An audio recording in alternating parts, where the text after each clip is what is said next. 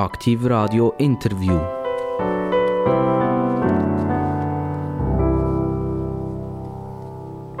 Aktiv Radio, das Radio für die Wirtschaft, das Radio für die Politik, das Radio für die Kultur und immer mit interessanten Gesprächspartnern. Vor kurzem haben wir mal die Schwinger bei uns haben. Also Dort sind wir so ein bisschen in die Richtung vom Bürgerlichen gegangen. Der, der Vizepräsident von dem Schwingfest, von denen, die da waren, der ist ein Bauer, ein richtiger vatergerader Bauer. Und äh, der hat ein bisschen erzählt aus seinem Leben auch, wie, wie schwierig das, das eigentlich ist und was er alles ausprobiert, um äh, irgendwie können zu überleben. Er macht zum Beispiel Urdinkel. Das ist in im Moment. Also eine Familie, eine Bauernfamilie, die probiert, wie komme ich in Zukunft raus. Und jetzt kann man ja das noch kombinieren. Also man kann jetzt das bürgerliche Wesen und die Politik miteinander kombinieren. Und dann gibt es eigentlich nur einen, der kommen kann, oder vielleicht zwei, die daher kommen Und einer ist garantiert der Direktor vom Schweizerischen Bauernverband. Und den darf ich jetzt ganz recht herzlich begrüßen. Es ist der Martin Rufer, Jahrgang 1977, wohnhaft in Lüsslingen im Kanton Solothurn. Herzlich willkommen, Martin Rufer. Besten Dank, danke für die Einladung. Martin Rufer, ähm, ihr seid Ingenieur eigentlich. Also ihr seid, nicht, ihr seid nicht als Bauer irgendwie an die Position hergekommen, sondern ihr habt äh, eine Matur gemacht, ihr habt studiert, ihr seid an der ETH gesehen und die ETH ist eine der besten äh, Hochschulen der Welt. Die haben gerade wieder ein Ranking zugelegt, die sind wieder massiv besser geworden. Äh, wenn man nach Deutschland schaut, sind die Rankings zum Teil himmeltraurig. Also die kommen irgendwie Platz 34 oder Platz 54 irgendwann. Äh, Frankreich hat auch ein riesiges Problem mit ganz wenigen Ausnahmen. Also die Schweiz mit der ETH weit vorne, der hat die absolviert und ihr seid eng ager. Was ist so ein bisschen der Werdegang von Martin Rufer? Also ich bin natürlich stark mit der Landwirtschaft verbunden. Ich bin auf einem Landwirtschaftsbetrieb aufgewachsen, eben auch in Lüsslingen im Kanton Solothurn. Ich wohne jetzt wieder auf diesem Betrieb. Das war ein klassischer Betrieb dazu mit den Milchchen, die wir vor allem hatten, mit Ackerbau, also wir Herdöpfe und Getreide, weitere Kulturen produziert haben. Und nachher habe ich aber nicht das Lehrjahr gemacht, was auch eine Möglichkeit wäre gewesen, sondern habe in Solothurn eine Kante gemacht, Matur gemacht und bin aber immer sehr landwirtschaftsinteressiert gewesen und habe nachher ein Agronomiestudium an der ETH äh, gemacht und äh, bin jetzt auch wieder als Direktor vom Schweizerischen Spurenverband tagtäglich mit der Landwirtschaft verbunden, weil ich wirklich äh, überzeugt bin, wir haben eine der besten Landwirtschaften weltweit. Wir haben äh, 50'000 engagierte Bauernfamilien, die sehr gute Produkte produzieren und ich mache das wirklich aus einer inneren Überzeugung und mit sehr viel äh, Freude. Also jetzt sind wir schon voll im Werbespot drin. Aber jetzt gehen wir wieder zurück zum jungen äh, Martin Rufer. Also Sie sind auf einem Bauernhof aufgewachsen. Seid ihr mehrere Kinder gesehen? Ja, ich bin der äh, jüngste Bruder, also ich habe drei ältere Schwestern, also wir sind dort eine grosse Familie gesehen auf dem Wäret ihr denn eigentlich der gewesen, der den Bauernhof hat theoretisch sollen übernehmen Ja, das ist natürlich so der Sohn, der Jüngste, das wäre sicherlich ein Weg gewesen, wo ähm, äh, durchaus auch möglich wäre gewesen, wo äh, sicherlich auch mal zur Diskussion gestanden ist. Äh, Tatsache ist aber, dass das auch ein relativ kleiner äh, Betrieb war, gerade auch in dieser Region, hier, wo man ja sehr gut auch mechanisiert kann, äh, arbeiten, wo man eine gewisse Größe äh, hat. Und darum habe ich nachher den anderen Weg äh, eingeschlagen äh, mit dem Studium an der ETH. Wo, die Eltern das gemerkt haben, dass es wahrscheinlich aus dem Martin kein Bauer wird geben, einmal nicht ein Lüssliger Bauer, ähm, wie haben die reagiert? Haben sie dem jemanden suchen oder hat eine Schwester übernommen? Wie ist das gegangen bei euch auf dem Hof? Nein, das ist jetzt äh, so, dass eigentlich der Hof, der gehörte uns, also die Familie, die habe ich eigentlich übernommen. Wir wohnen dort, das Land ist auch verpachtet.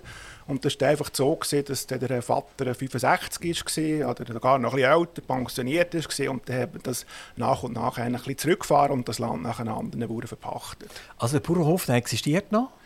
Aber das Land drumherum, das hat er nicht mehr. Genau, also wir wohnen in diesem Haus, in diesem Bauernhaus noch, also sehr, sehr schön, ja, der Aare dort zu Lüsslingen. Mit, mit den Schwestern zusammen? Nein, mit der, mit der äh, Frau und der Familie, mit drei Kindern. Der Vater wohnt auch noch nebendran in ihrer eigenen Wohnung, der ist jetzt äh, mittlerweile äh, weit über 80 und das Land äh, haben wir aber verpachtet an andere Bauern vom Dorf, die jetzt das auch bewirtschaften. Wie war das für einen Vater, als er gewusst hat, es geht nicht mehr weiter mit dem Bauern?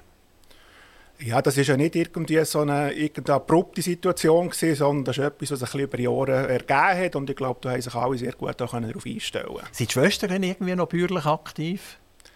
Nein, die sind auch nicht äh, bäuerlich aktiv. Die sind in ganz äh, unterschiedlichen äh, Berufen auch tätig. Und eine von meiner Schwestern ist jetzt noch Gemeindepräsidentin in Lüsslingen. Das ist das, was sie dort auch noch sehr stark verbinden mit dem Dorf. Eben, ich komme von Lüsslingen. Die sind in Lüsslingen aufgewachsen. Die sind heute Direktor vom Bauernverband. Die haben gesagt, 50.000 bis 60.000 Bauernfamilien, die die vertreten. Und die sind wieder in Lüsslingen oder immer noch in Lüsslingen?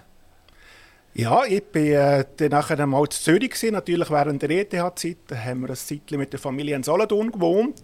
Und jetzt wohnen wir schon äh, weit über zehn Jahre wieder äh, in Lüsslingen, da wirklich äh, äh, auf dem Land. Und das, was man auch sagen kann, Lüsslingen ist natürlich verkehrstechnisch gut gelegen. Ich bin sehr viel unterwegs in der äh, gesamten Schweiz. Also mit Auto und vor allem auch mit Zug kommt man natürlich da relativ schnell in alle Ecken von der Schweiz.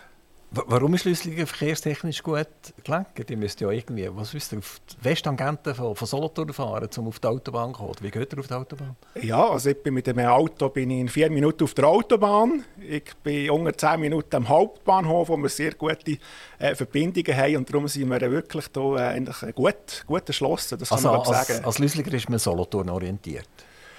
Aus Lüsslingen geht man natürlich nach einem Bahnhof Solothurn, da auf der Autobahn, äh, ganz klar, ja. Das ist ja eine, äh, eine Gemeinsfusion. Die Lüsslingen irgendwann mit Nennikofen fusioniert. Und jetzt ein Dorf liegt bisschen höher als das andere. Welches liegt höher? Also wir sind alle auf Augenhöhe. Das ist übrigens äh, zehn Jahre her. Es gibt äh, ein Jubiläumsfest wegen dieser, wegen dieser Fusion. Ich glaube, das war auch ein ganz normaler Schritt. Gewesen. Wir hatten die Schulen vorher zusammen. Gehabt. Also Lüssliger und Nennikofer sind immer schon zusammen in der Schule und Kindergarten. Wir hatten die Vereine schon immer zusammen, gehabt, äh, die Feuerwehr zusammen. Gehabt. Und darum ist eigentlich die Fusion ist noch so ein, bisschen, sagen wir mal, so eine, ein Akt gewesen, wo man einfach das organisatorisch noch zusammengelegt hat und gelebt hat man vorher natürlich in Lüssliger und Nennikofer zusammen. Ein Meter über Meer schauen die einen auf die anderen ab. Welchen ist unten und welchen ist oben? Ja, Nennikofen ist natürlich ein höher, das geht nicht gegen Lüterkofen, ähm, aber ich glaube, das ist jetzt eine Diskussion, die ich noch nie geführt habe, dass man irgendwie aufeinander abschaut. Das gibt natürlich zwischen ihnen schon ein bisschen noch eine Rivalität. Ich bin noch lange im Turnverein, oder immer noch. Und die intensivsten Spiele, haben wir gegangen, spielt sie immer Lüsslingen gegen Nennikofen, also haben wir bis, zum Schluss gekämpft. Also, Nennikoff ist 455 Meter über Meer und der sind 432 Meter über Meer. Also etwa 20 Meter Differenz. Und äh, wer hätte alles gewonnen dort beim Korbball? Nenniköfelder oder Glüssliger? Ja, um jetzt hier keinen Keil drin spalten, sage ich, es ist immer hin und her nachher. Aber Lüssliger war schon ein bisschen besser. Gewesen. Und das spielt er heute noch? Ja, ich äh, bin noch in diesem Verein äh, aktiv, also ich tue nicht mehr so viel trainieren, aber wir haben noch so eine sagen wir, fast eine Altherrenmannschaft, die seit ähm, Jahren oder schon fast Jahrzehnten zusammen spielt. Und dort tun wir hier noch so die regionale Wintermeisterschaft, das die wir bestreiten. Und dort spiele ich eigentlich auch noch mit uns geht. Und jetzt gibt es ja im Lüsligen Ennighofen ja immer noch Landwirtschaftsbetrieb. Weniger als es, als es gesehen sind. Es sind ein paar haben aufgehört. Ganz bekannt ist ein schweizweit bekanntes Restaurant gesehen, das Weihenet beispielsweise. Oder? Dort hat ja äh, die vorherige Generation hat tatsächlich auch noch gebaut und, und hat das Restaurant geführt. Das ist, glaube ich, nicht mehr der Fall. Ähm, wie viele viel äh, Landwirtschaftsbetriebe gibt es in Lüsslingen-Ennighofen? Ja, ich, würde jetzt sagen, dass sie noch sieben oder acht, die hier noch äh, aktiv sind, die äh, noch sehr ähm, wirklich Haupterwerb. Wir haben auch grössere Betriebe, die wirklich, wirklich auch sehr stark äh, professionalisiert haben, respektive auch vergrößert haben mit Milchwirtschaft. Äh, dort haben wir äh, noch solche Betriebe und dann haben wir auch noch andere, die vielleicht eher jetzt da so ein bisschen auch im Nebenerwerb das Land noch bewirtschaften. Also laut der Webseite von Lüslingen-Ennighofen, von der Gemeindeverwaltung, sind es 16. Aber ich weiss, nicht, was halt als Landwirtschaft gilt, oder? Gilt irgendeiner, der ein Kühle hat, auch schon als Landwirtschaftsbetrieb? Ja, das ist dort, wo man, wo man nachher die Frage, man Grenzen zieht, eben von dieser Zahl, die ich jetzt geredet habe, dass sie wirklich die, die aus meiner Optik wirklich auch noch Landwirtschaft betreiben, im Sinne auch, dass es wirklich auch ein Erwerbszweig ist und nicht irgendetwas, was man nebenbei also, macht. Also, da weiss man nicht so ganz richtig, was soll man eigentlich unter einem landwirtschaftlichen Betrieb tatsächlich verstehen. Also die Gemeinde versteht vielleicht ein bisschen etwas anderes als, als der als äh, Bauernverbandsdirektor. Ja, vielleicht ist die, sind die Zahlen auch nicht mehr ganz aktuell. Ich weiß auch nicht, wann die jetzt wieder aufkommen. Äh, wir haben natürlich äh, schweizweit äh, haben wir schon Kriterien, wo es vor allem auch darum geht, eine minimale Größe, Flächenzahl und wenn wir nachher eben schweizweit schauen und das immer äh, schlussendlich auch äh, die, äh, so zählen, haben wir schweizweit etwa noch 50'000 Betriebe, aber sicher auch schweizweit abnehmend. Wir verlieren jedes Jahr etwa 1,5% der Betriebe ist vor allem das Berggebiet ein, Problem. Also ich selber habe das ganz grosse Glück, dass ich ab und zu auf Wengen in die Ferien darf. Und dort habe ich es miterlebt, dass umliegend dort, wo, wo wir abends wohnen, äh, ein paar Bauern aufgegeben haben. Und das sind natürlich Bauern, die wirklich im Stotzigen innen sind. Das ist gewaltig, wie steil das, das dort ist. Und es ist für mich immer ein Wunder gewesen, zu sehen, wie die Heuen, wie, wie die im Prinzip die Umgebung immer noch pflegen und trotzdem kann man jetzt zuschauen, wie der eine oder andere Altersgründen oder tatsächlich, weil er einfach nicht mehr vorgekommen ist. Ist das primär ein Bergproblem? Nein, wir haben in allen Regionen, auch im Talgebiet, haben wir diese Entwicklungen. Äh, in aller Regel ist es das so, dass einfach ähm, der Betriebsleiter, die Betriebsleiterin, also wirklich auch die Eltern, nachher dann mal 65 werden und die Jungen die nachher einen anderen Weg einschlagen und dann wird einfach der Betrieb nicht weitergegeben, die Familie wird nicht weiterbewirtschaftet. Ein so, wie es bei mir war, wo man nachher das Land verpachtet, aber es ist äh, generell einfach so ein bisschen die Entwicklungen, die wir haben mit dem Strukturwandel. Er war auch schon höher, gewesen, muss man sagen, ist ein bisschen zurückgekommen, aber das ist jetzt halt der Prozess, der immer, immer weitergeht. Der Bauernverband kennen wir Bürger eigentlich mehr aus der Politik heraus und nicht weil man ja nicht so einen wahnsinnigen direkten Kontakt zu den Bauern und genau versteht, was der Bauernverband macht. Euer Präsident ist auch im Nationalrat, hat eine gewichtige Stimme, wird auch viel gefragt. Wie, wie sieht es so aus? Was denkst du? Wo, wo, gehen wir her? Also man spürt, die Bauern haben schon noch etwas zu melden. Ähm, wie wichtig ist, dass der Bauernverband in diesem Nationalrat vertreten ist? Ja, die politische Interessenvertretung, das ist natürlich äh, so das Kernstück von unserer Arbeit.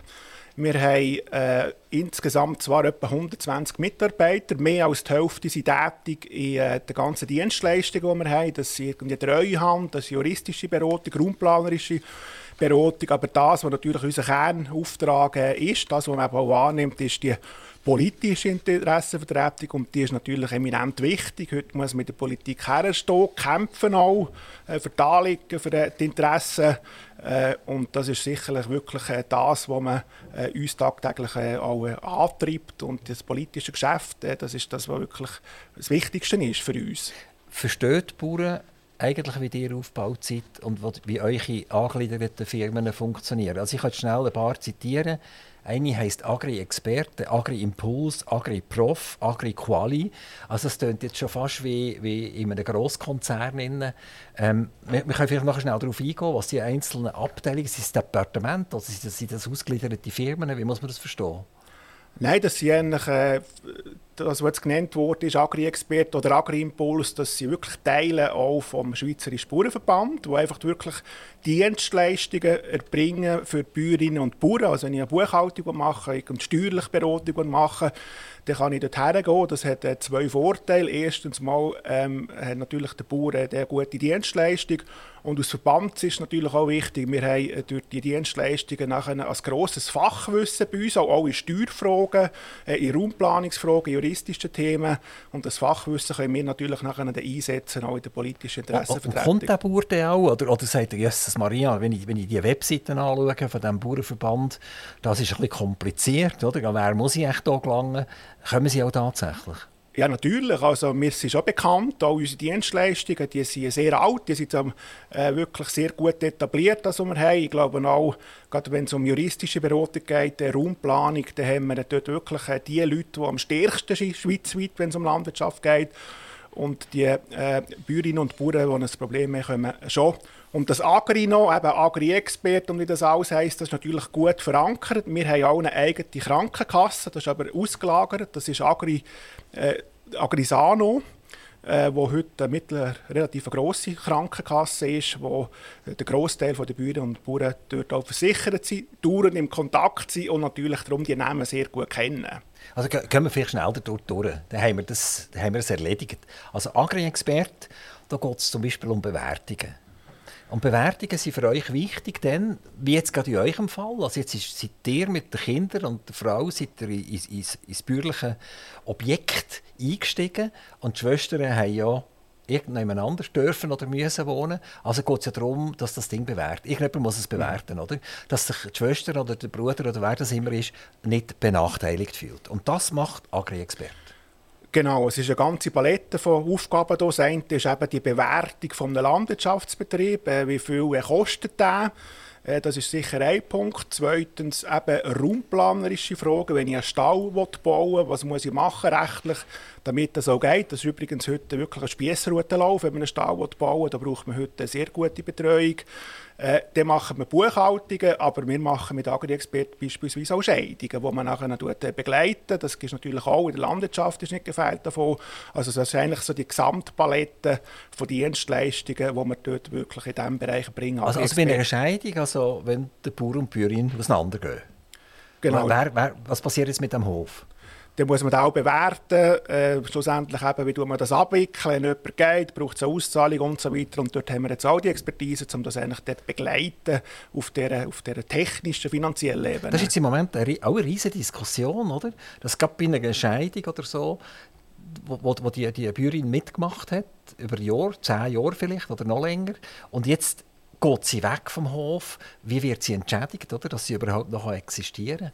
Das ist ein, Thema, das man früher nicht so hatte. Das ist wahrscheinlich jetzt auch Scheidungen gegeben, aber dann ist es irgendwie passiert. Aber heute reden wir jetzt darüber.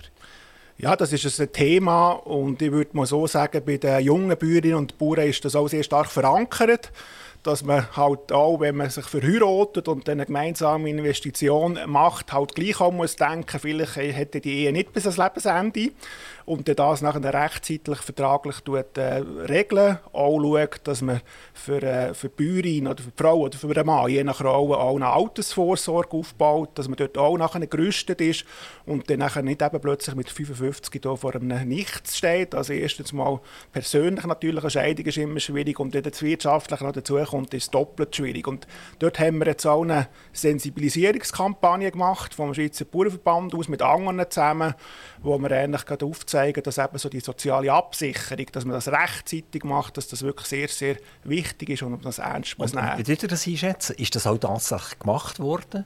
Also kann man sagen, die, die 50'000 Landwirtschaftsbetriebe, die haben das erledigt, das ist passiert und wenn es halt dann zu einer Trennung kommt, dann gibt es keine finanzielle Katastrophe.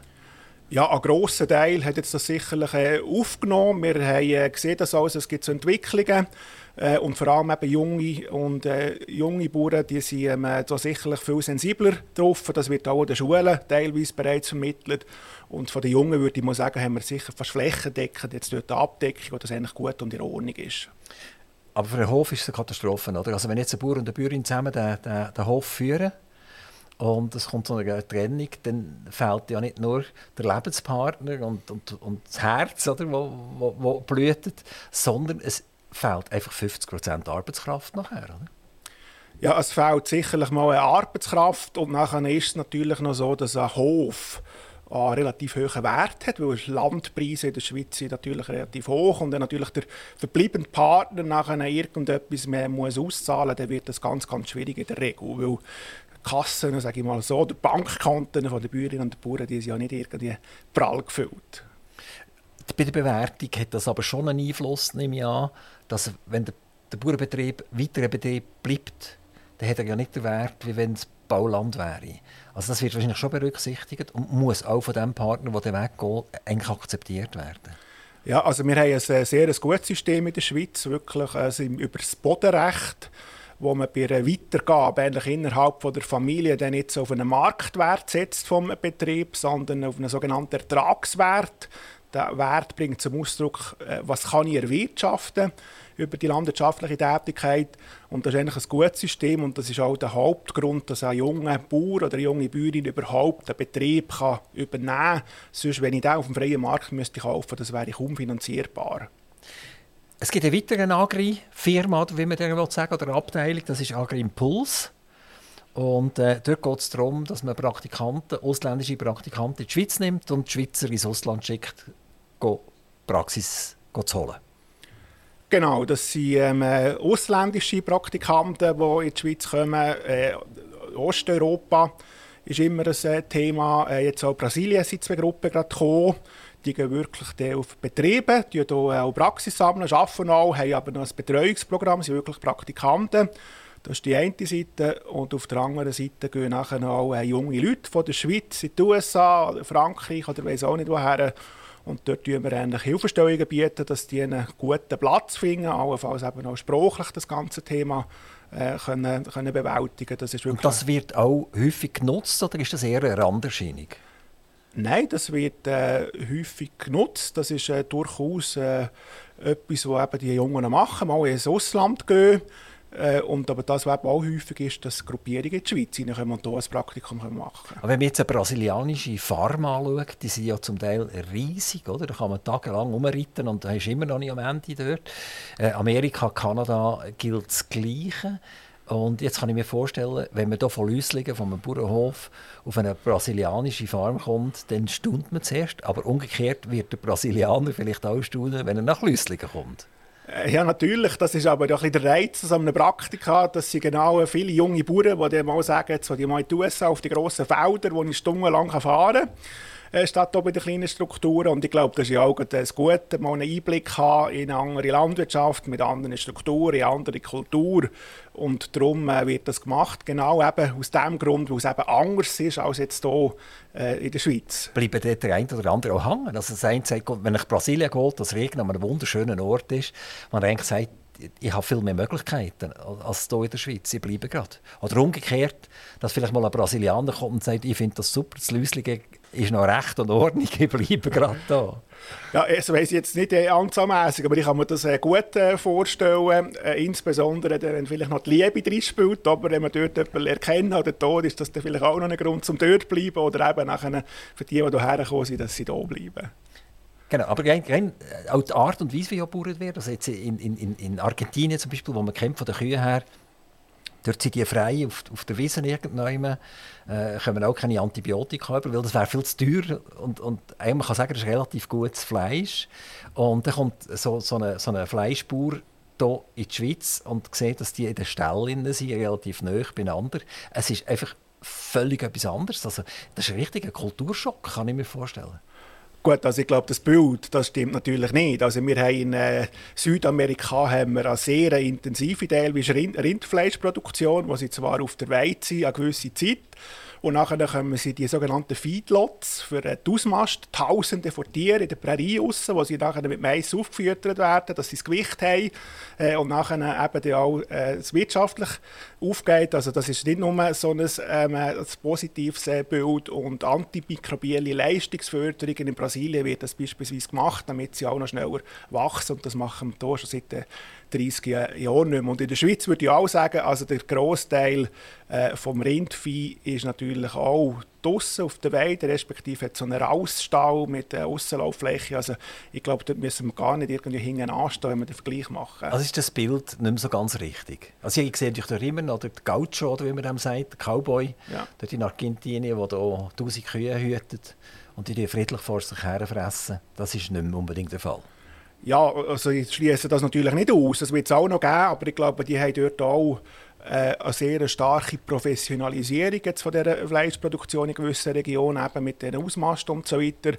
Und äh, was Tierschutz generell angeht, ich glaube, da müssen wir in der Schweiz gar nicht hinanstehen. Im Gegenteil, wir können wirklich da auch stolz sein. Wenn man international vergleicht, sind wir sicher ganz äh, weit vorne von der Gesetzgebung her, die wir haben. Das ist das Erste.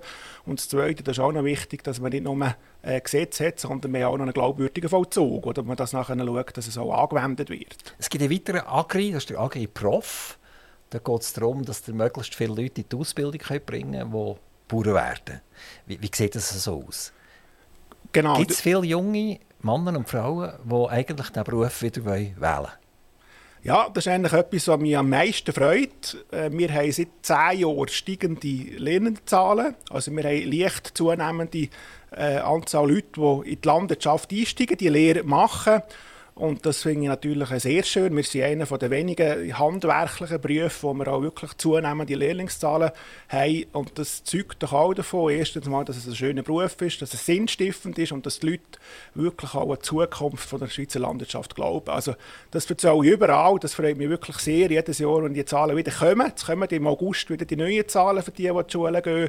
Und wir haben immer eine Zunahme und das finde ich wirklich sehr, sehr ein Und das sind auch Signal. viele Externe. Das sind Leute, die eigentlich nicht von daheim her Bauern, sondern die irgendwie ganz eine andere Herkunft haben und sagen, ich entscheide mich jetzt eigentlich für das Bauernwesen. Genau, also wir haben natürlich nach wie vor einen grossen Teil, der daheim einen Betrieb hat, mit der Zielsetzung nachher zurückgehen. Wir haben zunehmend Frauen, das muss ich auch sagen, das sind Bäuerinnen, also die, die die Ausbildung machen. Und nachher haben wir eben auch so Quereinsteigerinnen und Einsteiger, die nachher aus einem ganz anderen Bereich kommen und finden, doch Landwirtschaft, dort sehe ich mich, das würde ich gerne machen und ich mache jetzt mal die Lehre. Also das ist so eine Kombination. Und machen viele das, weil sie sich eine falsche Vorstellung machen. Also die machen sich jetzt die Vorstellung, ah, da bin ich draus und ich bin mit den Tieren zusammen und dann merken sie knochenharte Arbeit. Ja, das ist sicher bei vielen Mal gesehen, das auch, dass es eben nicht einfach die Dülle ist, sondern eben sehr viel Arbeit, auch körperliche Arbeit. Äh, aber wir haben jetzt nicht so, dass man müsste sagen, wir haben nachher viele Abbrecher, die nachher nach drei Monaten sagen, nein, das ist mir doch jetzt zu. Ich glaube, die, die kommen, die den Weg wählen, die haben sich durchaus befasst im Vorfeld mit dem und wissen was auf sie zukommt. Wer Tier hat bei einem Bauernhof, schafft auch sieben Tage in der Woche. Und von um 5 Uhr am Morgen an oder um 4 Uhr und geht oben am 10 Uhr nach der Nacht noch mal raus? Ja, ich glaube, jemand mit Milchwirtschaft, mit Kühen, der muss zweimal melken. Roboter ist zwar auch zunehmend das Thema, aber eine intensive Tierbetreuung muss natürlich da sein. Man muss äh, schauen, ob alle gesungen sind, man muss Futter, eben, man muss die äh, ganze Melcherei äh, auch überwachen oder melken. Also so ein Tierhaltungsbetrieb ist effektiv, das ist ähm, ja, sieben Tage mit einem sehr grossen Aufwand, zeitlichen Aufwand. Jetzt hat er noch vorher gesagt, dass er ja selber über Versicherungen verfügt. Ähm, das ist Agrisano, ist das, oder? Das ist äh, eine Krankenkasse. Gibt es Probleme mit, mit den bestehenden grossen Krankenkassen? Sie sagen, es geht nicht, dass ein Verband auch eine Krankenkasse führt. Ja, die Krankenkasse die ist juristisch natürlich unabhängig. Und wir haben die Krankenkasse gegründet, äh, weil wir wissen, dass äh, die ländliche Bevölkerung und äh, Bauern und Bäuerinnen weniger schnell zum Doktor geht oder gehen. Äh, und entsprechend haben wir natürlich relativ attraktive Prämien, weil das Zielpublikum sind wirklich so die ländlichen Regionen, wo eben vielleicht nicht wegen jedem Bobochen zum Doktor springen. Und darum ist das eine Dienstleistung wirklich auch für unsere Mitglieder, für Bäuerinnen und Bauern. Also kann man das generell sagen, dass eure Tarife tiefer unten sind als, als von den anderen? Also wir gehören sicher, würde ich mal sagen, in allen Kantonen zu den ersten drei. Äh, wir haben attraktive Prämien, die Agrisano, in allen äh, Regionen eigentlich. Äh, wir wollen aber auch nicht die billigsten sein, das muss ich auch sagen. Das ist auch nicht lustig für eine Krankenkasse, weil gewisse Kantone äh, die Sozialhilfebezüger dazu zwingen, eigentlich zu der billigsten Krankenkasse zu gehen. Und wenn man dann plötzlich die billigste wird, dann kommt man da eine riesen Schwette von Neukunden, die man muss bewältigen muss. Und ein Jahr später ist man dann wahrscheinlich nicht mehr der günstigste und dann sind sie wieder weg. Darf bei der Agisano nur jemand dazu stoßen, der ein bürgerliches Gewerbe hat? Oder könnte ich jetzt mich entscheiden, zur Agisano zu gehen? Ja, das äh, könnt ihr machen. Wir sind ja in der obligatorischen Krankenkasse in diesem Umfeld drin. Dort äh, muss eine Kasse jeden nehmen. Also wenn ich zur Kasse gehe, dann müssen die aufnehmen. Äh, dort nehmen wir auch alle auf. Und nachher bei den Zusatzversicherungen, dort sieht es anders aus. Dort kann man sagen, du bist Zielpublikum oder nicht. Und dort in dieser Zusatzversicherung nehmen wir nur wirklich Leute mit einem landwirtschaftlichen Hintergrund auf. Und die gibt es auch schon lange, die Krankenkassen, oder ist das eher etwas Neues? Nein, die gibt es äh, äh, seit 20 äh, Jahren. Gehen wir weiter. Jetzt habt ihr noch etwas ganz Spannendes. Das ist Agri-Stadt. Also es wäre nicht Stadtagrikultur, sondern geht um Statistik. Und jetzt gibt es ja den berühmten Ausspruch, ich glaube, er ist von Churchill, ich glaube nur an die Statistik, die ich selber gefälscht habe. Und mit diesen Statistiken, da wird er relativ viel Aufwand betreiben. Und mit dem geht er ja nachher auch wieder ins Parlament und zum Bundesrat und, und zu der Bevölkerung und sagt, da ist nicht gut und da müssen wir etwas ändern und wir beweisen euch das mit Statistiken. Eigentlich kann ich eurer Statistik nicht glauben. Ihr macht eure eigenen Statistiken und dort daraus kommen auch Forderungen nachher zuletzt. Und eigentlich müsst ihr ja das wirklich unabhängig machen, die Statistiken, und nicht durch euch selber. Gut, also wenn man mit falschen Statistiken irgendwie aufs Parlament zugeht oder zwischen eine politische Diskussion, dann macht man das einiges, vielleicht ein zweites Mal. Und dann wird das aufdeckt und dann ist die Glaubwürdigkeit weg und dann muss nicht mehr kommen. Also die Zahlen, die sind wirklich äh, wasserdicht, das sind auch äh, Leute mit einem sehr äh, breiten Wissen äh, und die Zahlen, die sind wirklich äh, von einer sehr, sehr hohen Qualität und da kann ich wirklich die Hand ins Feuer legen, die verheilen. Also wir tun da nicht irgendwelche Sachen äh, durch unsere statistische Abteilung nachher zurückbiegen, damit es politisch passt, überhaupt nicht. Wir brauchen einfach eine gute Grundlage, damit wir nachher auch eine solide Politik machen können. Und was sagen eure Statistiken aktuell? Was sagen sie, wie es den Bauern geht? Was sagen Sie den Bauern für eine Zukunft voraus? Und was sagen Sie, was jetzt dringend muss gefordert werden aus der Sicht des Bauernverband? Gut, wir haben natürlich eine riesige Palette. Oder? Wir die beispielsweise den Selbstversorgungsrat berechnen. Das heisst, die die wir selber noch in der Schweiz produzieren. Wir haben sehr viele Marktdaten, die wir sammeln. Ich glaube, das Wichtigste momentan ist die Erkenntnis, dass wir äh, sehr stark steigende Vorleistungskosten hatten letztes Jahr. Also Energie, äh, Pflanzenschutzmittel, äh, Dünger plus 10 Prozent, äh, plus eine Milliarde. Und leider ist es nicht gelungen, Produzentenpreise, also das, was der Bauer bekommt, für Produkte im Gleichschritt können zu erhöhen. Das ist sicherlich etwas, was man jetzt auch ein bisschen spürt, dass wir sehr starken äh, Kostendruck haben, also auf teurere Vorleistungen, höhere Produktionskosten und wir haben nicht alles gegen Führer überwälzen Ihr arbeitet ja sicher primär mit einem Migros und einem Coop zusammen. Das sind die beiden ganz grossen Vertreter. Es hat jetzt neue Vertreter gegeben, wie Lidl und Aldi, die auch äh, das Agrarprodukt der Schweizer Bauern vertreiben. Ähm, wie fair ist der Umgang zwischen den Bauern und diesen Grossverteilern?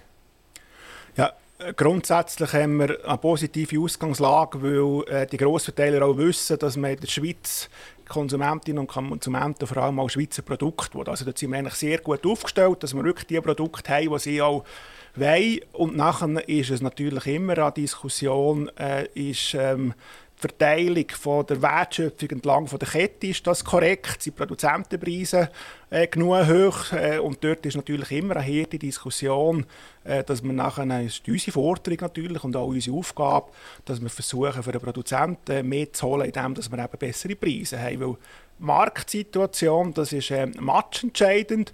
Auf einem Durchschnittsbetrieb in der Schweiz kommen vier von fünf Franken, die auf einen Betrieb fließen, kommen aus dem Verkauf der Produkte. Der fünfte Franken sind die Direktzahlungen vom Bund.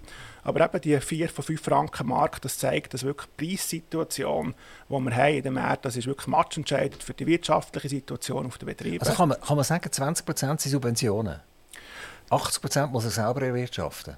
80 Prozent kommt wirklich im Durchschnitt über den Verkauf der Produkte und 20 Prozent, ich sage dem nicht Subventionen, sondern Direktzahlungen, weil der Bauer muss ein Leistungsset bringen im Bereich Biodiversität, Ökologie, Tierwohl, äh, wo der Bund vorgibt, damit das Geld überhaupt fließt. Können wir jetzt Lüsslingen irgendwie, hat er noch irgendein Huhn, das man kumpelt, oder irgendwie ein Helmchen, das wächst, da können wir dann auch noch ein bisschen äh, Direktzahlungen über? Nein, da kann ich also wirklich keine Franken. Also bei euch ist fertig? Nein, ich äh, führe den Betrieb auch äh, nicht. Das Land ist verpachtet und dann komme ich in der Logik auch keine Direktzahlungen He, über. Habt ihr noch ein Huhn oder so etwas? Ja, wir haben äh, jetzt gerade wieder, wo sie studieren, acht Hühner. Wir haben immer ein paar Hühner, so ein bisschen, äh, die dort bei uns noch Toaster durchlaufen und dann noch ein Ei legen und dann können wir da quasi... Die, die sind frei oder sind sie in einem Käfig drin? Die haben eine grosse Weide, wo sie draussen dort, dort rumlaufen. Und nachher natürlich aber auch Eier legen und wir die essen. Kommt man die Eier, muss man die suchen auf, auf dem Feld? Oder gehen die immer in ein Nest rein und Eier legen? Nein, die gehen in ein Nest rein. Also ein Nest im Stall rein und die legen auch dort. Ah, die müssen nicht suchen, nein, nein. auf die Wiesen raus? Nein, nein. Und einen Gückel hat er auch? Nein, einen Gückel haben wir äh, nicht, weil ein Gückel ähm, kreit die ganze äh, Zeit. Ist auch vom... Äh, ist auch äh, vom Umgang her vielleicht haben wir auch schon gehabt, ein bisschen schwierig. Und darum haben wir jetzt einfach die Hühner. Aber es funktioniert. Also die legen Eier ohne Gückel. Also habe ich mich immer gefragt, wie funktioniert eigentlich die Zusammenarbeit zwischen dem und, und den Hühnern. Also nicht jetzt wegen der Befruchtung und so weiter, das ist jetzt ein anderes Thema, sondern, sondern die, die, die Hühner legen einfach Eier. Einfach so. Ja, die legen, ohne dass sie äh, Junge produzieren. Die legen eigentlich jeden Tag ein Ei, oder fast jeden Tag. Und einfach die Trauen vom Gückel werden eben das Ei befruchten, dass es ein kleines gibt. Und wenn der Gückel nicht dort ist, dann, geht, dann passiert das einfach nicht, aber die tun natürlich trotzdem Eier legen. Aber so, so, bei den meisten Tieren ist ja das nicht die Idee, dass sie jeden Tag müssen in die Vorpflanzung investieren müssen. Das Huhn muss ja das. Das Huhn legt einen Tag oder zwei Tage legt das ein Ei. Was, was ist der Antrieb von diesem Huhn, das Ei zu legen? Also das weiß ich jetzt auch nicht. Das ist einfach das, äh, ein super System, oder? dass man irgendwie das Huhn kann Körner fressen kann oder irgendwie auch äh, Rüstabfall essen irgendwie andere Nebenprodukte und dann kommt hinten ein Ei raus. Hervorragend ist eine super Erfindung von der Natur, oder?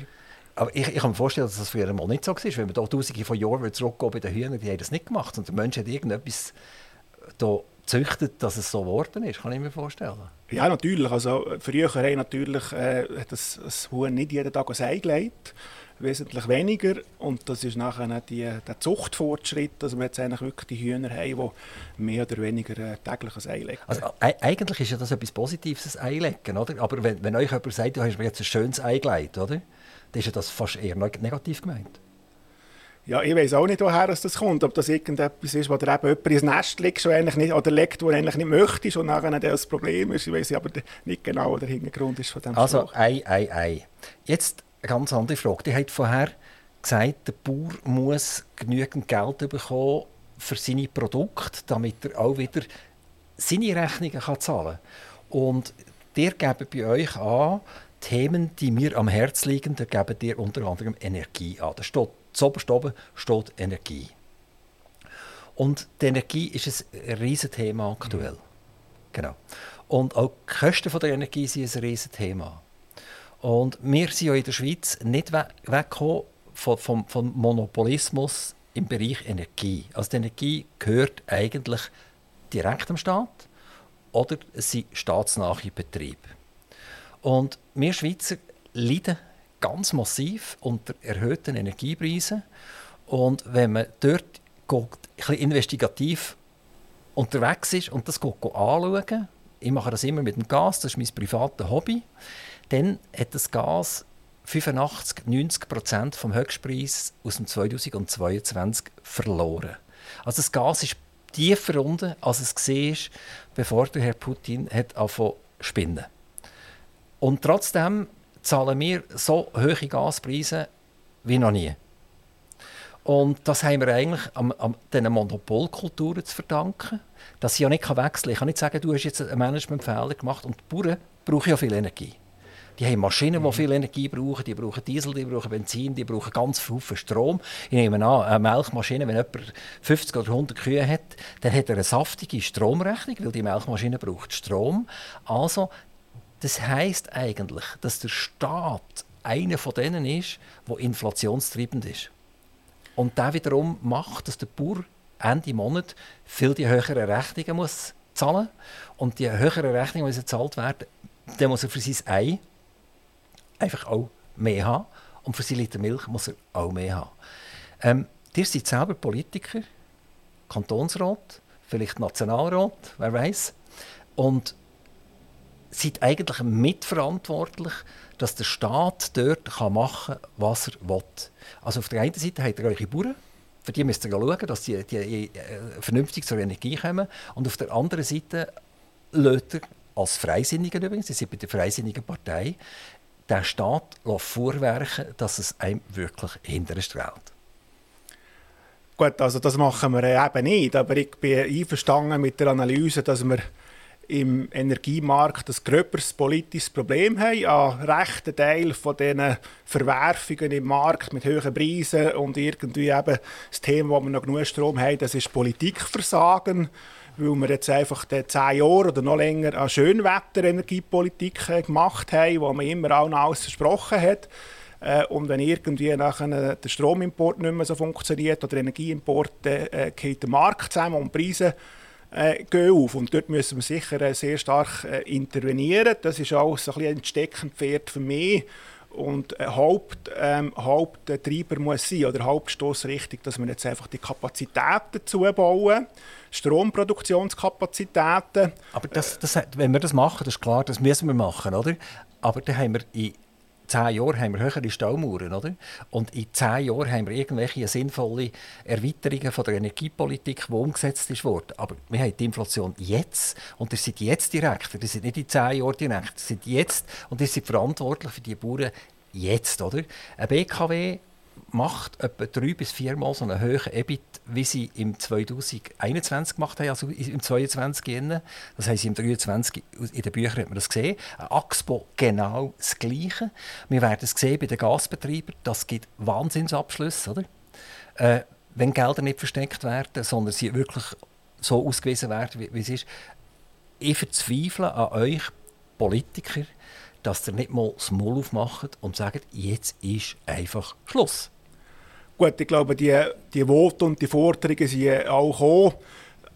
Intervenieren müssen von mir aus gesehen vor allem die Eigner und dort finde ich auch, dort haben wir ein riesiges Problem. Wir haben viele von diesen Stromproduktionsfirmen sind in öffentlicher Hand, Kantone sind noch dort und das, was ich natürlich auch immer gesagt habe, was nicht geht, dass Kantone auf der einen Seite eben Eigner sind äh, von solchen Werken und auf der anderen Seite nachher nach Bundesbahn zum Bund springen und Hilfe wollen, äh, gerade für äh, den Markt oder für Entlastungen, weil eben dort die hohen Preise da sind. Also ich glaube, wir haben in der Energiepolitik äh, mehrere Baustellen, die wir müssen angehen müssen. Das, was ich zumindest nicht habe, ist ein Patentrezept, dass man eben nachher die Kosten äh, von einem Tag auf den anderen oder die Preise kann senken kann.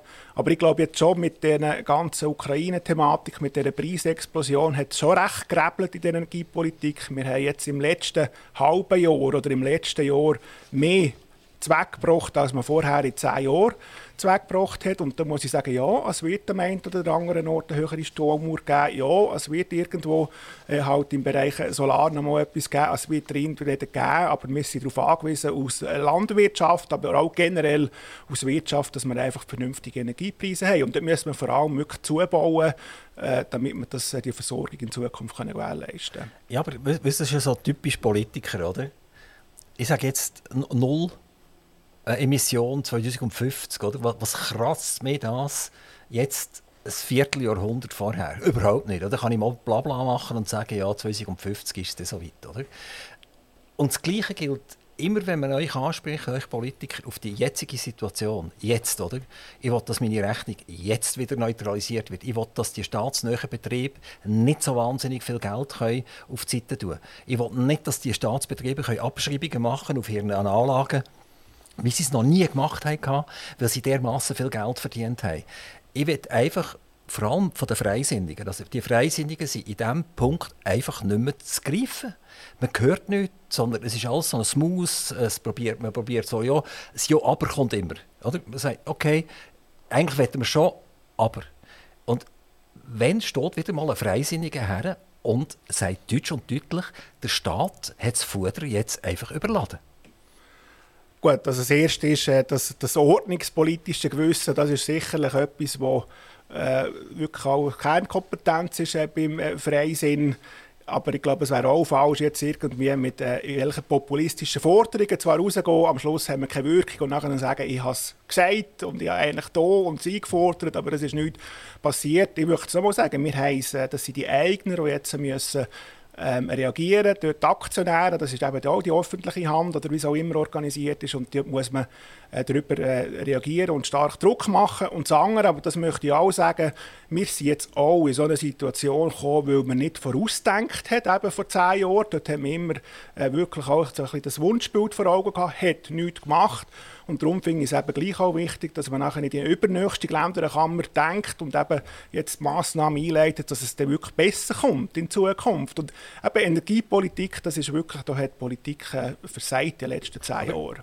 Aber wir haben doch im Moment genug Strom, wir haben genug Gas, wir haben kein Mengenproblem im Moment. Keins. Absolut verstanden. Jetzt könnte man doch im Prinzip diesen staatsnahen Betrieb könnte man sagen, und das Geld, das ihr verdient habt, in Scharen im 2022, das wird jetzt ausgeschüttet an Bürger, Das heisst, die nehmen eure Strompreise zurück, die nehmen eure Gaspreise zurück, die geht jetzt wieder in eine normale Situation hinein und ihr seid nicht noch A. Kriegsgewündler und B. Inflationstreiber. Und das findet nicht statt.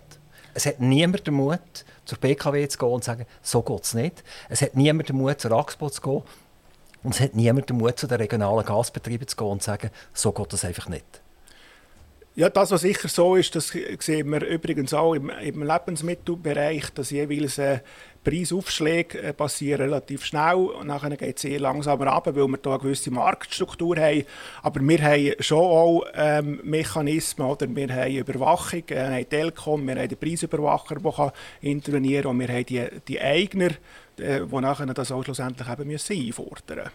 Also, wenn ich einen Wunsch darf anbringen darf, an die Freisinnigen werden wieder ein bisschen greifbarer, dann kann man auch wieder wählen. Wenn ihr nicht greifbar seid, dann geht man schauen, was machen eigentlich die Grünliberalen. Das ist noch spannend zum Teil, oder? Also, dass die, die, die Grünliberalen bei liberalen Themen relativ dezidiert auftreten und die Freisinnigen hinter sich lassen. Oder dann ist es vielleicht irgendein Wirtschaftsthema oder so, wo, wo die Freisinnigen sich nicht so richtig äußern. Dann ist plötzlich die SVP, die kommt. Also ich habe ein bisschen Angst, äh, für die FDP, äh, wie, wie, das soll rauskommen. Äh, es die sind viel zu lieb geworden, eigentlich, kann man sagen. Ja, das würde ich überhaupt nicht so sagen. Ich würde jetzt mal sagen, gerade im Kanton Solothurn im Bereich Energiepolitik äh, sind wir eigentlich diejenigen, die auch die Lösungen bringen, die auch äh, Vorstöße bringen, dass man äh, Sachen ändert. Also das mag gut sein, dass wir noch dezidierter können, äh, auftreten müssen, auftreten, aber ich glaube, wir engagieren uns wirklich sehr stark für Lösungen und einfach noch ein Wort zu den Grünliberalen, also die sind ja vor allem grün mittlerweile, äh, vom liberalen Geist ist äh, nicht mehr wahnsinnig äh, viel um. Also aus der Gründerzeit noch vom Bäumle ist das sicher noch ein liberaler Flügel dort gewesen. Mittlerweile äh, haben wir auf nationaler Ebene, aber auch im Kanton hat es natürlich ein bisschen einen Rutsch gegeben Richtung äh, Grün. Ausdruck ist ja auch, äh, dass in gewissen Kantonen jetzt die GLP mit den linksgrünen Parteien die Listenverbindungen machen, weil sie einfach dort daheim sind ganz kleines Beispiel, ein ganz regionales Beispiel. Die Stadt Solothurn hat eine Gemeinsversammlung gehabt. Die Gemeinsversammlung musste darüber reden, ob sie die Familienzulage der städtischen Beamten abschaffen Der Gemeinderat hat das wollen. Und jetzt ist die Gemeindeversammlung bei einer 16.000 äh, Seelenstadt mit 200 Leuten an die Gemeindeversammlung gekommen. Und dort ist mobilisiert worden und das ist dort abgelehnt worden. Also eigentlich exekutiv, legislativ, das ist ja sehr kompliziert in, diesem solothurnischen Innen. Äh, das ist absolut ungeheuerlich. Und wer ist für als Mikrofon? Ein Grünliberale. Und hat gesagt, Frau Stadtpräsidentin, ihr repräsentiert den Gemeinderat und ihr enthaltet nicht die Stimme und das geht nicht, weil wir haben äh, eine Pflicht miteinander, wir haben abgestimmt und die vertreten uns. Oder? Und es ist der Grünliberal gegangen, der gegangen ist, so geht das nicht. Also, das, das ist nicht so ganz richtig, oder? Dass, die, dass die wirklich nur grün angemalt sind, sondern die haben wirklich zwischendurch ganz klare liberale Meinungen. Ja, vielleicht ist der Ausdruck zwischendurch, das ist vielleicht noch passend und nachher eben zwischendurch bleibt sehr viel äh, übrig äh, und das ist zumindest so, wie ich es wahrnehme, gerade auch in der nationalen Politik ist eigentlich äh, grün-liberal, der sehr starken Druck macht auf die Landwirtschaft aus Umweltgründen. Wir haben sie in anderen Bereichen äh, und darum kann man glaube schon noch sagen, da ist die, die FDP schon noch da, äh, im Kanton, aber auch national, wo die, die schon noch äh, mit dem offensten Geist, mit einem liberalen Geist politisieren. Gehen wir ein bisschen weg von den Parteien. Oder? Das, sie müssen nicht immer alle gleicher Meinung sein. Man sieht das bei den Wahlen nachher, wie es wird rauskommen. Ähm, ihr habt ja eigentlich Bauern, die im Tierbereich aktiv sind, also Fleischproduktion, und dann habt ihr Bauern, die Gemüse und Korn machen. Ähm, wie, wie ist so, was sagt eure Statistik? Wie verändert sich das? Ist der Fleischbereich eher abnehmend? am Zeitgeist entsprechend und dann so Korn und Gemüse eher zunehmend? Oder ist das, sagt die Statistik dort etwas ganz anderes als der Zeitgeist?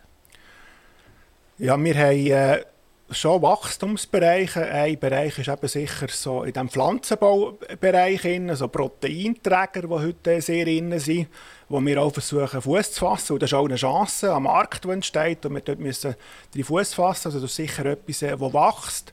Äh, und nachher muss man aber sagen, im tierischen Bereich haben wir eine stabile Situation. Die Flug- und Fleischproduktion nimmt immer noch sehr stark zu. Und wenn man einfach die nackten Zahlen mal anschaut, dann kann man schon feststellen, dass eigentlich so der Konsum von tierischen Produkten ist mehr oder weniger stabil. Also so der, äh, Medien, äh, die Medienthematik, dass jetzt ja alle nur noch vegan essen und vegetarisch, also das ist etwas, was in der Marktrealität äh, nicht, nicht aus, in diesem Ausmaß spürbar ist. Also die Schweizerinnen und Schweizer die essen gerne noch ein Stück Fleisch und wollen sich nicht nur von Rüebli äh, ernähren, essen das natürlich auch. Äh, das ist auch gut so, aber nicht, dass man jetzt irgendwie das Bild hat, dass das tierische Produkt und die, die Nutztierhaltung, die wir haben in der Schweiz, dass das irgendwie völlig fehl am Platz ist. Und das andere muss man auch noch sagen, 70 Prozent vom Land, das wir bewirtschaften in der Schweiz, von der Landwirtschaft, ist eigentlich Grünland, das ist Wiese. Äh, das können wir schlecht selber essen, sprich, das muss man äh, auch durch eine Kuh oder durch eine Geiss, ein Schofel veredeln und nachher kann man eben das Produkt essen. Ich glaube, das ist auch wichtig, dass wir die Fläche überhaupt können nutzen für die menschliche Ernährung. Brauchen wir die tierische Produktion. Beim Fleisch redet man ja von Fleisch, das im Labor gezüchtet werden kann. Da hört man immer mehr davon. Man geht davon aus, dass es wird kommen. Es ist einfach noch viel zu teuer aktuell. Aber äh, man liest von den Tests, ich weiß nicht, ob die stimmen, dass das künstlich gezüchtete Fleisch äh, von Leuten, die das nachher gekocht haben und gegessen haben, nicht können unterschieden werden von anderen Fleisch, wo strukturell gleich funktioniert. Nachher haben wir ja die, die versuchen aus Eiweiß, Soja und so weiter so fleischähnliche Produkte zu machen. Was ist dort die Stellungnahme vom Bauernverband? Sind das, sind das Firmen, die ihr eigentlich wettet in euren Verband aufnehmen obwohl sie nicht klassisch Bauern. Also jetzt, wenn einer da plötzlich von, von Fleisch herstellen, passt er ja eigentlich in eure Organisation rein. Ja, ich glaube, wir müssen unterscheiden, oder? so die Fleischersatzprodukte aus pflanzlichen Eiweiß, also irgendwie Erbsen. Das ist sicherlich etwas, wo wir Fuß fassen, indem wir auch die Erbsen nachher liefern können. Äh, weil dort haben wir natürlich heute schon ein die Situation, dass gerade bei diesen Fleischersatzprodukten auch sehr viele vegane Produkte, das ist vor allem auch Importware, da haben wir noch wenig Schweizer Rohstoff drin und in dem Markt auch zunimmt, den wollen wir dort auch produzieren und ich glaube, das gelingt auch, weil äh, die Schweizer Herkunft, das hat wirklich eine hohe Bedeutung. Also dort sind wir eigentlich getroffen bei dem Laborfleisch. Da sage ich klar, das ist Laborfleisch. Das ist ein industrielles, chemisch hergestelltes Produkt, wo vielleicht schon gewisse Kundinnen und Kunden das werden kaufen. Aber ich bin eigentlich der festen Überzeugung, dass ein Essen bleibt etwas Emotionales. Das muss Genuss sein, das muss naturnah sein. Also da habe ich äh, wirklich die Überzeugung in mir, dass die, die in Zukunft noch Fleisch essen, Rindfleisch essen, dass die wirklich ein Stück weit von einem schönen Rind oder von einer Kuh, die graset hat und nicht irgendwie eben als Produkt, das in einem Labor entstanden ist, irgendeine chemische Nährlösung nachher gewachsen ist, das hätte mit dem Genuss, mit, der, mit dem Essen und das Feinsein eben auch nicht mehr so viel zu tun. Wir tun immer mehr Land versiegeln. Also wenn man die Städte anschaut, da fallen immer eine Grünfläche nach der anderen fällt weg. Wir sind jetzt in einer 9 Millionen Schweiz. Wenn wir uns das nächste Mal treffen am Mikrofon, sind wir vielleicht eine 10 Millionen Schweiz. Und die nehmen euch Bauern oder Bauernverband immer wie mehr Land weg, wo ihr überhaupt produzieren könnt. Also das ist ja völlig paradox. Also wir versiegeln Land, mhm. haben aber mehr Leute, die wir müssen ernähren müssen. Und da scheint ja Politik auch nicht ganz zu greifen.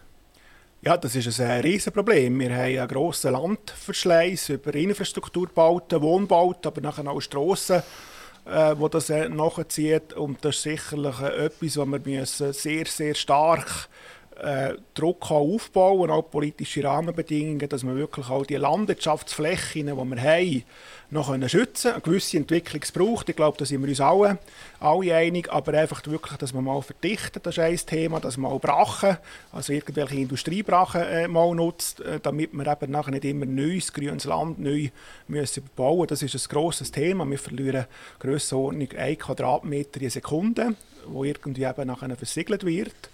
Und das ist äh, wichtig, dass man dort äh, mit entsprechenden politischen Rahmenbedingungen äh, das bremsen. Was sagt ihr zum Thema Wasser? Also ich hatte gerade jemanden hier, wo ich über Spanien reden konnte. Und dort sind zum Teil die Felder dermaßen austrocknet, dass wenn der Regen kommt, dass er gar nicht kann in die Böden rein, weil sie, weil sie wie verlähmt sind oben nachher und das Wasser fließt ab und bleibt nicht dort, wo es eigentlich sollte gebraucht werden. Ist das ein Problem, das wir in der Schweiz haben? Ja, es wird sicher äh, ein äh, Thema. Wir haben ja auch die Sommertrockenheiten, die ausgeprägter sind. Und das ist jetzt etwas, wo wir uns sehr gut müssen vorbereiten müssen. Also Gesamtlandwirtschaft. Das eine ist natürlich, äh, wie ich den Boden bewirtschaften, dass ich vor allem mal viel Wasser kann speichern kann. Das ist ja teilweise eine Frage von der Sortenwahl. Und das, was wir sicherlich auch zunehmend müssen machen müssen, sind intelligente Bewässerungssysteme, die wenig Wasser brauchen, also sehr effizient. Äh, das ist etwas, wo ich aber auch andere Pflanzen, die leben mit weniger Wasser leben ja, ich glaube, es ist ein beides. Man muss natürlich Sorten haben, die eher trockenheitsresistent ist, aber wenn man am Schluss einen Ertrag will, braucht es gleich auch ein bisschen Wasser.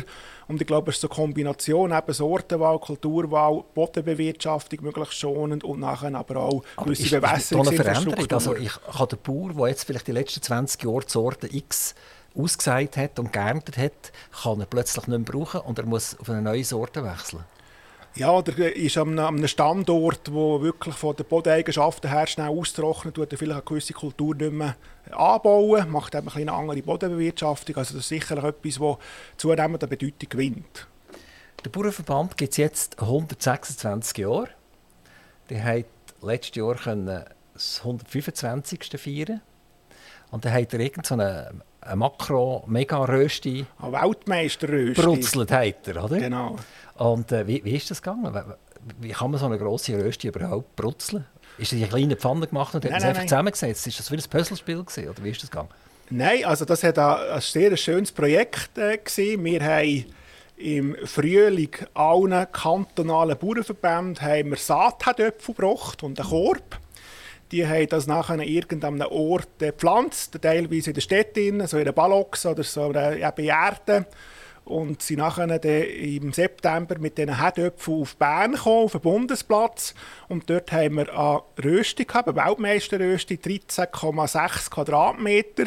Und das war eine Sonderanfertigung von der Pfanne, die wir machen. Pfanne so in Form von einem Schweizer Kreuz, äh, wo nachher dort auf dem Bundesplatz gestanden ist, unten dran die Gasbrunnen, damit man die Hitze herbringt. Und nachher haben wir dort die Röstung gemacht mit diesen Herdöpfeln. Und das sind Nationalräte, Ständeräte und Bundesrat sich Rösti essen. Die sind zum Teil nachher auch gekommen, die am Bundesplatz, die haben wir dort gut verköstigt und das war wirklich sehr ein schönes äh, Fest gewesen, mit sehr vielen Leuten, mit sehr guter Stimmung, wo wir auch haben können zeigen was wir hier als Landwirtschaft machen. Die sind Direktor vom Bauernverband, vom Schweizerischen Bauernverband, äh, Herr Rufer. Seid ihr da seit zehn Jahren auch noch? Ja, Stand heute spricht äh, nichts dagegen. Ich bin jetzt seit äh, drei Jahren. Es gefällt mir sehr, die Aufgabe. Es ist wirklich äh, sehr spannend. Wir haben sehr gute Leute. Und darum äh, habe ich jetzt noch nie darüber nachgedacht, wie lange ich das noch wird machen Ich sehe mich noch lange durch. Aber hat der Direktor eigentlich auch einen Wahlzyklus, so wie der Präsident? Oder, oder ist der Direktor ist einfach der Direktor? Der muss, der muss entweder selber gehen oder man muss noch rausgehen. Äh, ja, genau. Dann wird mal gewählt. Wir haben so eine Landwirtschaftskammer bei uns. Das sind 100 Leute aus der gesamten Schweiz, die die Wahlbehörde ist. Und jetzt bin ich dort gewählt und wir haben nicht irgendwie so vier Jahre Zyklus. Man muss bestätigen, es ist ein operatives Amt. Ähm, der Präsident der muss gewählt werden immer wieder, oder? Im Gegensatz zum Direktor. Also der Direktor kann sich immer so ein bisschen verstecken ein bisschen. Wie, wie macht ihr das zwischen dem Präsidenten und, und, und dem Direktor ab? Wer, wer geht wenn woher? Ja, also verstecken kann man sich sicher nicht äh, aus äh, direkt. Wir sind immer an der Front. Ich schaue übrigens auch, dass ich wirklich auch in den Regionen draußen bin, an diesen Versammlungen, dass ich auch höre, wo irgendwie der Schuh äh, drückt. Und wir haben eine sehr gute Zusammenarbeit, eben Geschäftsleitung, direkt mit dem Präsidenten und dem äh, Vorstand. Das ist wirklich, wir haben das Operative, die operative Ebene. Vorstand ist wie ein Verwaltungsrat, der strategisch und das muss natürlich super zusammenlaufen. Und ich würde jetzt mal behaupten, dass der Schweizerische Spurenverband äh, heute eigentlich der stärkste Verband ist äh, schweizweit. Wir sind sehr gut aufgestellt. Wir haben auch Wirkung im Parlament und auch an anderen Orten. Und darum glaube ich eben, äh, sind wir hier gut unterwegs und wir alle sehr motiviert sind. Martin Röfer, ganz herzliche Grüße nach Lüsslingen. Ganz äh, herzliche Grüße nach Baden, die sind ja in Baden. Bruck. In Bruck, Entschuldigung. Genau. Oh, das ist jetzt ein Versprechen Entschuldigung. Und äh, viel Glück für eure politische Karriere und es würde uns freuen, von euch noch ein bisschen mehr zu hören. Super, danke vielmals für die Einladung. Aktiv Radio Interview.